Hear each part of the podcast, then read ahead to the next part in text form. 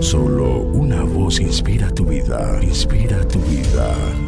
Una voz de los cielos, con el pastor Juan Carlos Mayorga. Bienvenidos. Entonces la serpiente dijo a la mujer, No moriréis, sino que sabe Dios que el día que comáis de él, serán abiertos vuestros ojos y seréis como Dios, sabiendo el bien y el mal. Génesis 3, 4 al 5. ¿Quién va a ser Dios en tu vida? El diablo realizó algo tremendo al poseer el cuerpo de la serpiente. También le concedió la capacidad de hablar con la cual pudo transmitir sus palabras mentirosas al pensamiento de Eva.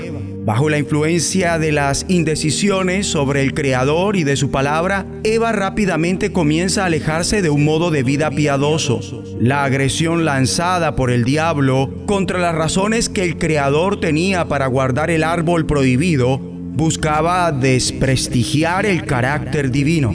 Satanás declara, Dios no es franco, está abusando de su ignorancia. Les expresa que la muerte cerrará sus ojos y por el contrario yo les digo que sus ojos se abrirán. Además, serían como Dios. Alguien dijo al respecto que el diablo está acusando de que el Creador procede impulsado por los celos y de que ha dejado el mandamiento tocante a aquel árbol con el objetivo de conservar al ser humano en una condición por debajo de la suya. Por causa de que el anhelo de conocimiento es algo propio de todos, hay que pensar que la felicidad debe estimarse en el mismo. Pero Eva erró al no ajustar la medida de su conocimiento con la voluntad perfecta del Creador. Y todos padecen diariamente bajo esta misma dolencia, ya que se anhela conocer más de lo que está permitido y de lo que el Creador quiere, de donde el primordial rasgo de la sabiduría es una sobriedad bien regulada en obediencia al Creador.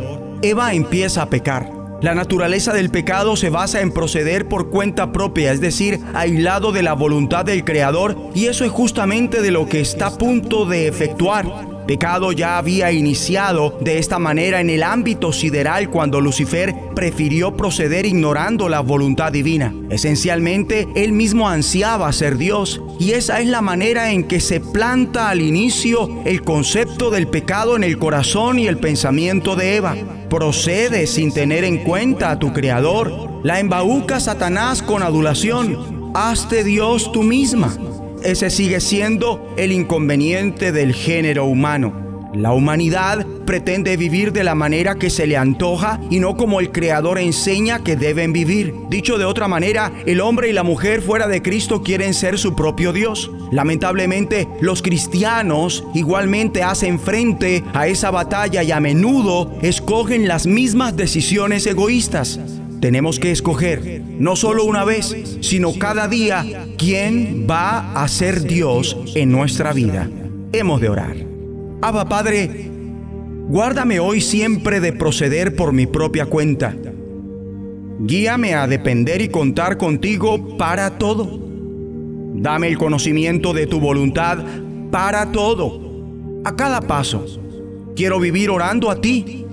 Guárdame de ser engatusado por Satanás Guárdame de ignorar tu voluntad ante la tentación de vivir a mi antojo y no como tú quieres, líbrame. No quiero ser mi propio Dios.